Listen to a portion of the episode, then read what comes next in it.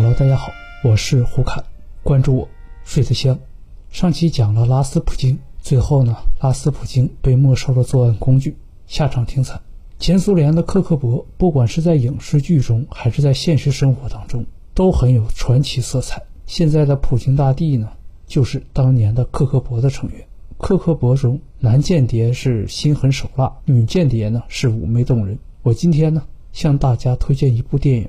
这是由大表姐出演，尺度呢还算可以，名字叫《红雀》，究竟讲的什么内容呢？我还没有看。其实真正的间谍是否能与大表姐相提并论呢？咱们可以参考一下弯弯为了达到自己的目的渗透到大陆的女间谍们。我从资料上看呢，他们是属于情报局的间谍，而不是当年的中统女间谍。从模样到撮个。肯定不能与大表姐相提并论。图片呢，我会放几张。如果通不过审核呢，还请大家自行百度。当然，你们就不要期待有位美女间谍去勾引你了。从近年来破获的间谍案来看呢，他们不招没溜的人，主要招收那些特别没溜的。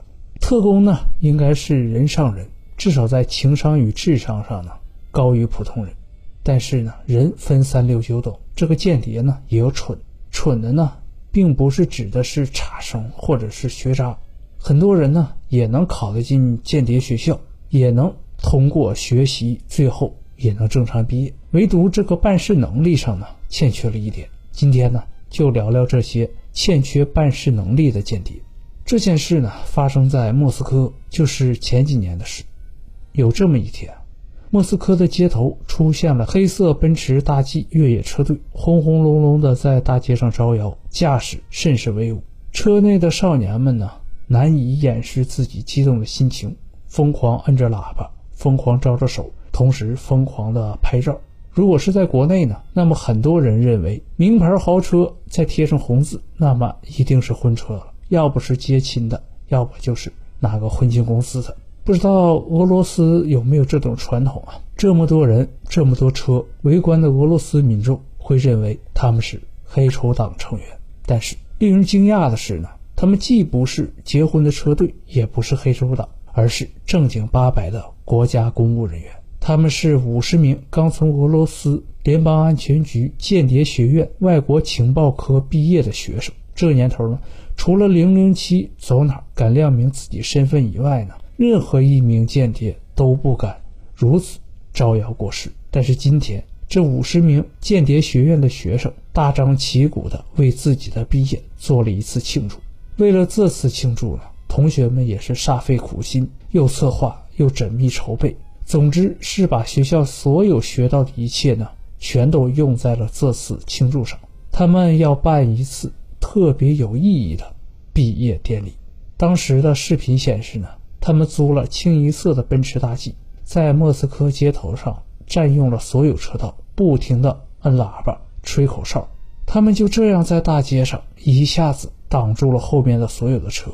他们还雇佣了专业的摄影师，记录了庆典活动的每一个精彩片段。此后，他们又把当天拍到的照片、视频全都发在了网上。视频中还配上了《皇帝进行曲》，就是这个曲子。随后，这一事就被媒体曝光出来了。这五十名毕业于国外情报科，过去四年中，他们学习过获取情报要用外语、格斗、军事理论、情报侦查、解密技能、反情报技能。通常的说呢，如果非不得已需要公开露面的话呢，他们都需要打上马赛克，要么是戴上头套。这个地方出来的人。如果真的可以用正面面对世界，一般只有两个原因：一是阵亡，二是退休。这次倒好，既没有阵亡，在没有退休的前提下，五十名特工通通的暴露了自己，官方震怒。这件事呢，惊动了莫斯科克里姆林宫，莫斯科联邦安全局就此事发出了严重声明。这是一次安全局下属间谍学院学生举行如此引发众怒的庆祝活动。他们租用豪华车辆在街道上引起群众不满，严重违背了特工职业的操守，是我们完全无法忍受的。这些学生将遭受严重的处分。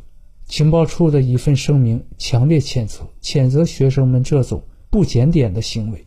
情报处的退休官员米哈伊洛夫直接声称这是叛国，不折不扣的叛国。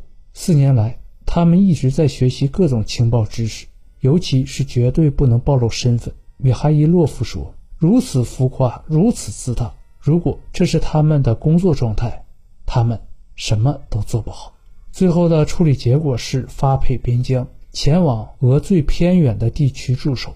学院领导也被处罚。据报道，这些特工毕业之后呢，本来已经有任务安排了。俄罗斯安全局给这五十名特工两个选择：一是自动离职，或者是发配边疆。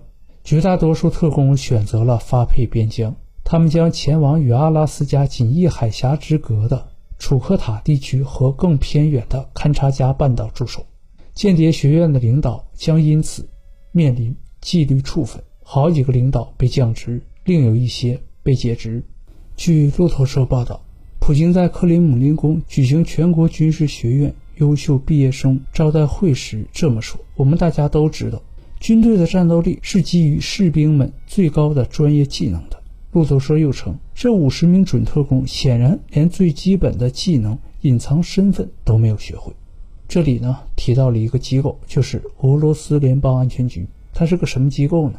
俄罗斯联邦安全局，简称 FSB，是俄罗斯负责国内事务的当地情报机构，为苏联时期的切卡秘密警察科克勃的继承组织。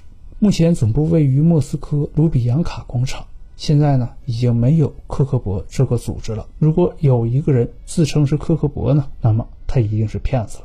卢比扬卡广场是苏联科克勃的所在地，如今这里已经成为了俄联邦安全局总部的所在地，是俄罗斯最大的特种勤务机关的中枢，担负着保卫俄罗斯国家安全的重要任务。一九九六年六月二十日，叶利钦任命。米海尔·伊文诺维奇·巴斯科夫任命 FSB 局长，请大家听清楚，不是 SB，是 FSB。SB 呢是邵氏，FSB 呢他不拍电影，他只负责国家的安全。后来又任命了尼可雷·科巴莱欧夫为继任局长，曾经的科克勃就变成了现在的俄罗斯联邦安全局。现任俄罗斯总统普京曾经是 FSB 的局长。他的任期是1998年7月至1999年8月。